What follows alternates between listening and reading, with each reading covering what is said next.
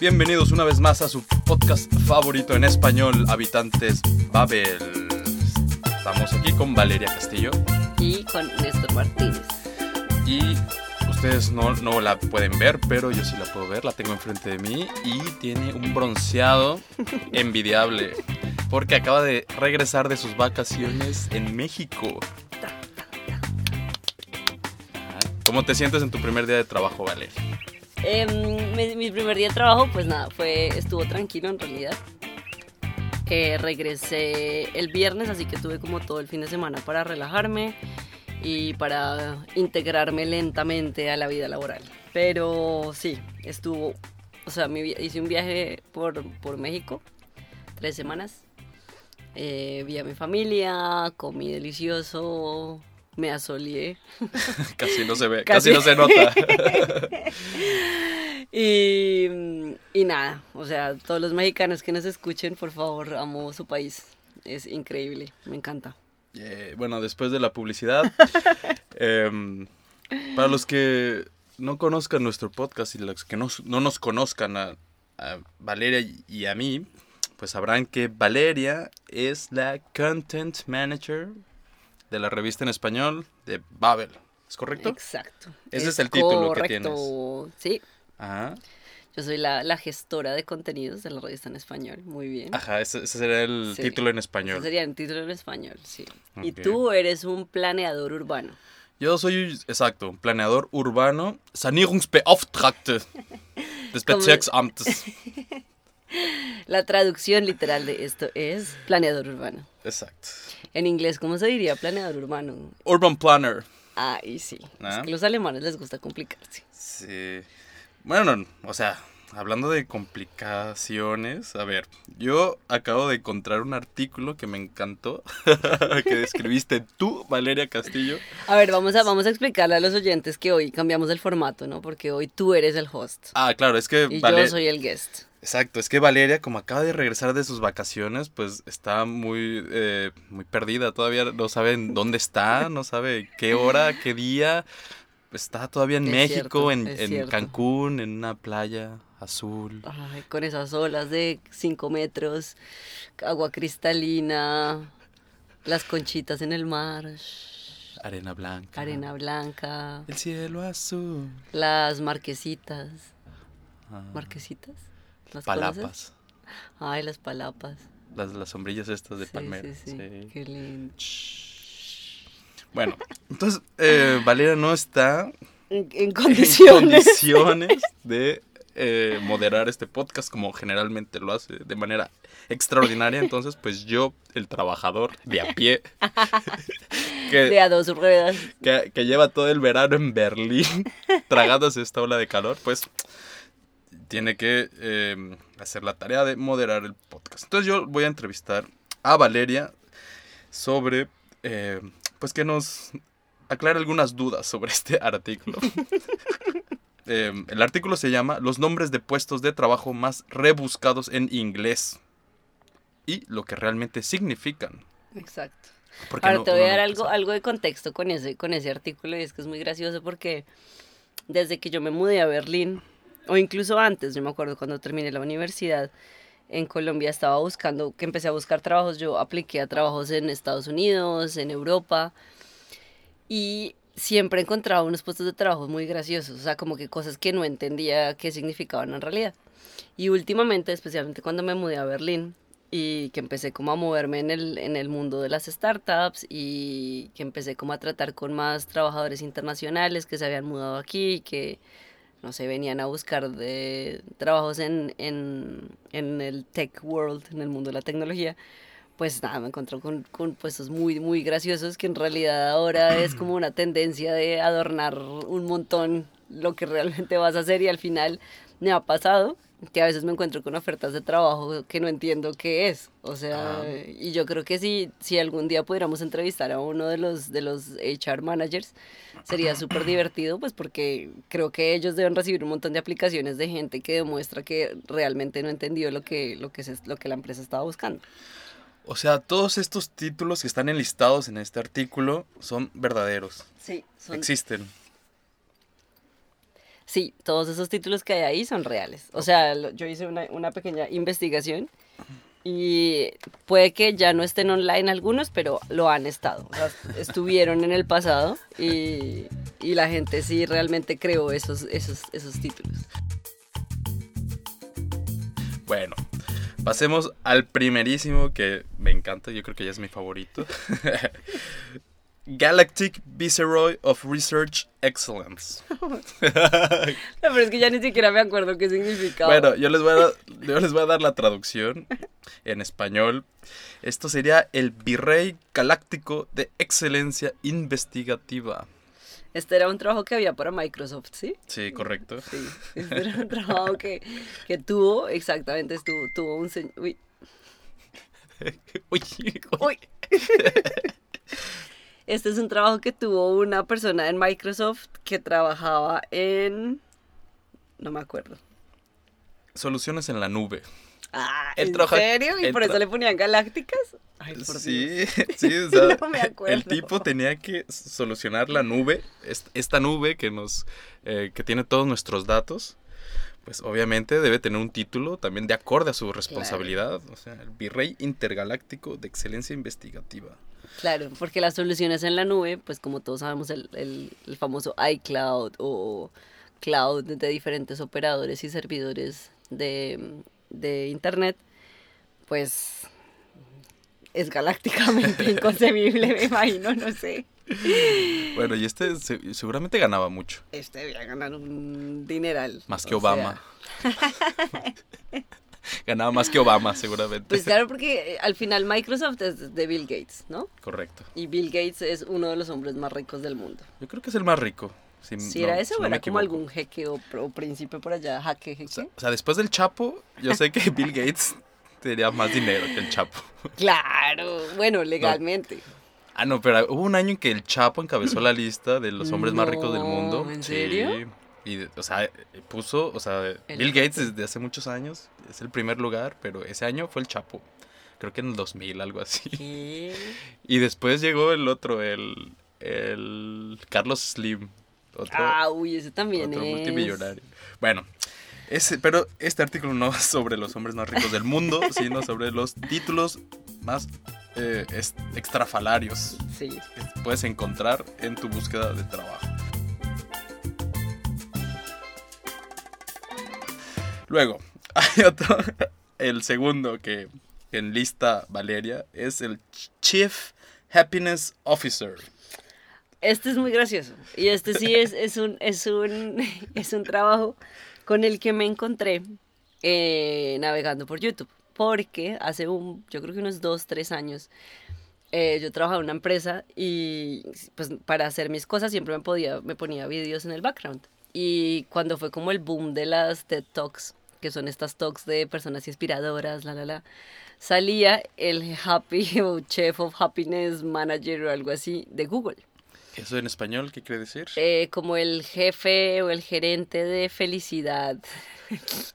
de, o de niveles de felicidad de una empresa. Es que es súper gracioso. Ajá. Y eh, pues resulta que esta persona realmente era el jefe de felicidad de la empresa. Y fue un puesto que le crearon en Google para, eh, pues eso, medir los niveles de felicidad de los, de, la, de los empleados y mantener como ese estado de dopamina para que todos trabajaran y no se quisieran ir de la empresa. Y a raíz de eso, eh, pues otras empresas empezaron a replicar el mismo modelo y a contratar esta posición para, para, para sus empresas. Y ahora es algo que, que creo que más de una empresa lo tiene y, y e incluso muchos de sus de los de los departamentos de ingeniería donde hay desarrolladores y demás también se encargan de porque realmente los desarrolladores son una un como un tesoro difícil de encontrar Claro, y hay que y hay mantenerlos que contentos. mantenerlos felices, exacto. Ajá, y son difíciles. Y, son di- ¿Y tú crees que son difíciles de mm, contentar los ingenieros? Pues yo conozco un par nada más y lo, lo que he hablado con ellos es que, bueno, son, conozco dos chicos y una chica y a- a- pues todos como que están de acuerdo en que después de un tiempo, o sea, como todo, tienes que tener un proyecto que realmente sea como challenging o que te saque lo mejor de ti, porque tú al final estás creando cosas también, ¿no? Y si se vuelve monótono, se aburre, pues si tienes 30 ofertas más en el mercado que te, tal vez te paguen más o que sean más atractivas, pues te vas a ir. Entonces, Ah, pero tú no conoces a ningún director de felicidad hasta el momento. mm, no, no, ni creo que lo vaya a conocer así como, como voy, pero no. Bueno, aquí tenemos otro título que también es muy eh, exótico. Se llama Dean of Pizza, Ah, eso es bueno, eso es bueno. el decano de la pizza. o el decano de la pizza, como De diríamos en, es- pizza. en México. En España, ¿no? Como diríamos en España, la madre, la madre patria. ¿Qué Eh, es, qué es eso? El decano de la pizza. O sea, el chico que va por las pizzas, no, en casi. resumidas cuentas. Resulta que eh, Pizza Hut, la famosa cadena de pizzas, Correcto. es, eh, no sé, así como la famosa cadena de hamburguesas, es igual, ¿no? Donde sea que tú te comas una pizza o una hamburguesa de estas alrededor del mundo, te tiene que saber igual. Entonces el decano de la pizza es esta persona que se encarga de entrenar a quien sea que empiece en los nuevos restaurantes, pues de cómo se hace la pizza, la pizza, La pizza. de cómo se hace la pizza, cómo se prepara la masa, cuáles son los ingredientes, la, la, la, la. Y al parecer también este fue un cargo real, que creo que tuvo una chica en, en Pizza Hut, en Estados Unidos, obviamente. Ajá. Y pues nada, porque hacer pizza al parecer es una ciencia. Claro.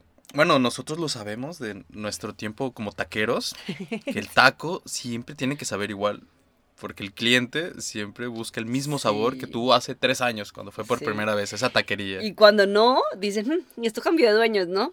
O- Y uno tiene que explicar, ah, es que el, el- el cocinero está pasando por una mala racha, lo dejó su mujer, no sé se qué. le bla, bla, salaron los frijoles, ¿no? Y uno ahí echándole agua, echándole, poniéndole una cebolla a los frijoles para que absorbiera la sal. Ay, aquellas épocas. Exacto. O sea, ahí necesitaban un Dean of Taco.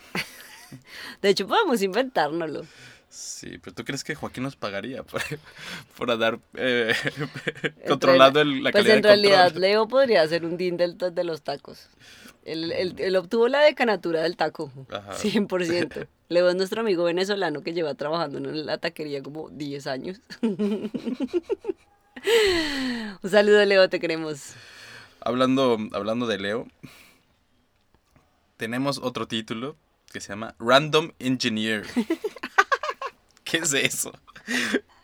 Random Engineer y hay Pues, otro que es Developer Evangelist. O sea, a ver, yo, De yo hecho- quiero, yo quiero, yo quiero querer adivinar qué es eso. Bueno, O sea, espera, de hecho me encanta la, la conexión que hiciste porque Leo, nuestro decano de tacos, él es indeed un ingeniero de petróleos. sí, O sea, él es un random engineer. O sea, él puede trabajar, hacer Él lo que sea, él- lo que hace un ingeniero, él te lo hace. Y también es conductor de, la, de los de, de buses y de transporte pesado. Claro. Eh, el random engineer es el que puede hacer de todo, o sea, un ingeniero cualquiera. Pero yo creo que eso se refiere únicamente a tecnología, ¿no? Ingeniero informático. ¿O qué crees tú? Pues eso sí, el random engineer me está claro que cualquier, Vale. cualquier cosa que tenga que ver con sumas y restas, lo puede hacer cualquier ingeniero. Luego. Uy, estamos aquí. Luego, a ver, el developer evangelist es el que está convenciendo a las personas que no son eh, Developers. que no son developers que se conviertan en programadores. Eso me parece terrible, eso me parece muy, no terrible, sino muy gracioso porque eso de evangelist, el evangelista Ajá. o la evangelista, es, creo que para todo, creo que hay marketing evangelist, eh, startup evangelist, eh, developer evangelist y es como, a ver, a ver, o sea, ¿cómo me vas a convencer tú a mí de que me vuelva planeadora urbana? Serías un urban planner evangelist. Yo, yo nunca convencería a nadie que se vuelva urbanista. vuélvete, vuélvete ingeniera, vuélvete programadora. Eso es- O sea, sí serías un devel- developer, ¿qué? Un developer evangelist. Sí, pero yo no soy developer. Más bien, develop Pero frustrado. es que no tienes que ser un developer para ser, frustrado. no tienes que ser un developer para ser un developer evangelist. Puedes ser solo el evangelist. ok, ah, bueno. Porque lo intentaste, pero fracasaste. y ahora haces podcast, radionovelas, performance, teatro, danza. Pero. Pero. Aún así puedes motivar a la gente a que lo estudie. Es verdad.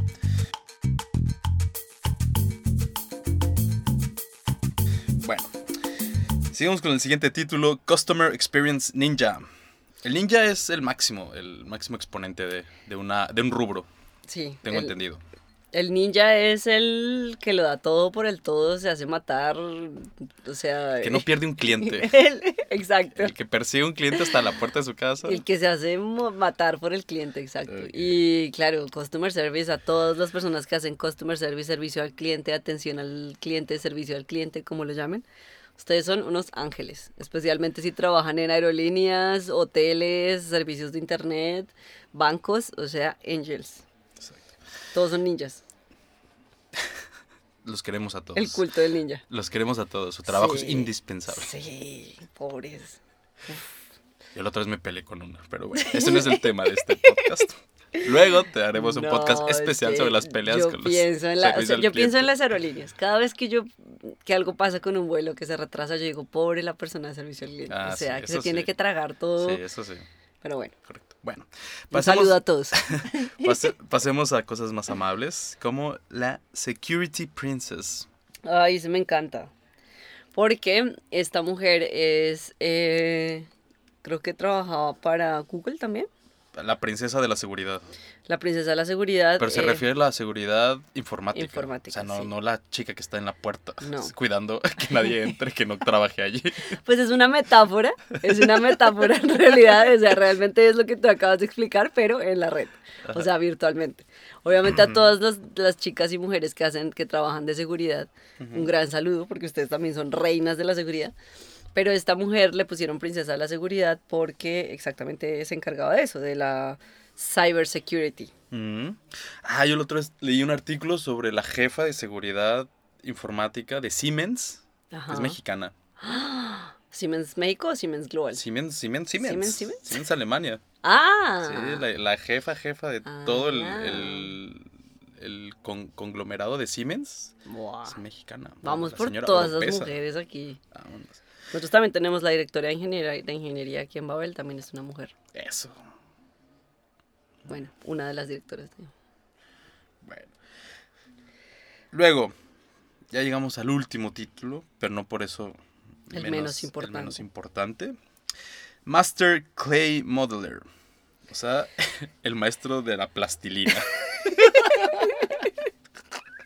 A ver, ¿qué hace un maestro de la plastilina? Pues resulta que yo no sabía, pero eh, creo que es Ford, esta casa de coches, eh, tiene un modelador de, ¿cómo se llama esto? No cerámica, sino Arcilla. arcilla, para, o tubo para crear sus modelos de coche, ¿sabes? Porque claro, tú tienes una idea o tienes a tu diseñador, a tu dibujante, y él te hace tu coche perfecto, pero pues tú necesitas ver cómo se va a ver en la realidad antes de replicarlo a no sé cuántos miles de millones. O sea, ¿cómo se va a ver? Uno, escala uno a uno. Exacto. O sea, hacer un, Desde hacer un carro enorme de pura plastilina.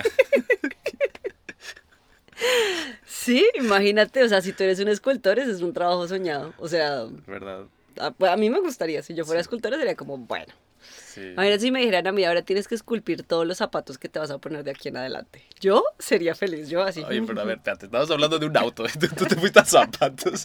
Porque es algo que te, que te- o sea, digamos algo que te gusta mucho. Tú podrías esculpir, no sé. La fachada. Ay, La, la fachada. esculpiendo casas así todo. No, la otra vez conocí a una eh, chica escultora, Ujú, Bildhauerin, como se dice en alemán, y ella está restaurando un edificio histórico ahí en Unter den Linden, la armería, que Ujú. ahorita está toda cubierta por andamios. Ujú. Entonces ella se la pasa ahí colgada en la fachada, así como un ninja, así como un ninja. Como el hombre araña ahí. Pues restaurando ahí las piezas que son muy bellas, porque Ah, como es es un increíble. edificio eh, bélico, Ujú. tiene motivos militares por todos lados. Y yo dije, "Ay, esto realmente es como uno de mis Eso trabajos de trabajo, ensueño. Claro. ¿Qué estás haciendo remodelando un edificio? Bueno, aunque en sueño y en invierno, muérete del frío. del frío no. ahí. un trabajo de ensueño en el norte de Suecia. Estoy remodelando un edificio. No, pero sí, debe ser un trabajo chévere. O sea, como por lo que. Gracias Valeria por destruir mis sueños una vez más. Con esto damos por concluido el podcast del día de hoy. Keep it real, remember. Ustedes escojan el puesto que más les haya gustado. A ver, antes de cerrar, ¿cómo te gustaría, cómo le llamarías tú a tu puesto soñado de trabajo? Master of the Universe. Oh. me gusta, me gusta, ambicioso, ¿Y ambicioso. Yo sería como Queen of Bling Bling. Queen of Bling. Ching. Pues Bueno, Queen of Bling Bling y Master of the Universe se se despide. despiden. Los dejamos. Ustedes, mándenos sus propuestas para nuevos títulos laborales. Man- Y mándenos sus, experiencias. A y ver, mándenos ¿qué sus currículums también. Uy, pues sí, la verdad es que sí. Siempre pueden enviarnos todos los currículums que quieran a habitantes.babel.com. Y si quieren leer más sobre nosotros, pueden visitar la revista en español de Babel. Hasta pronto. Adiós.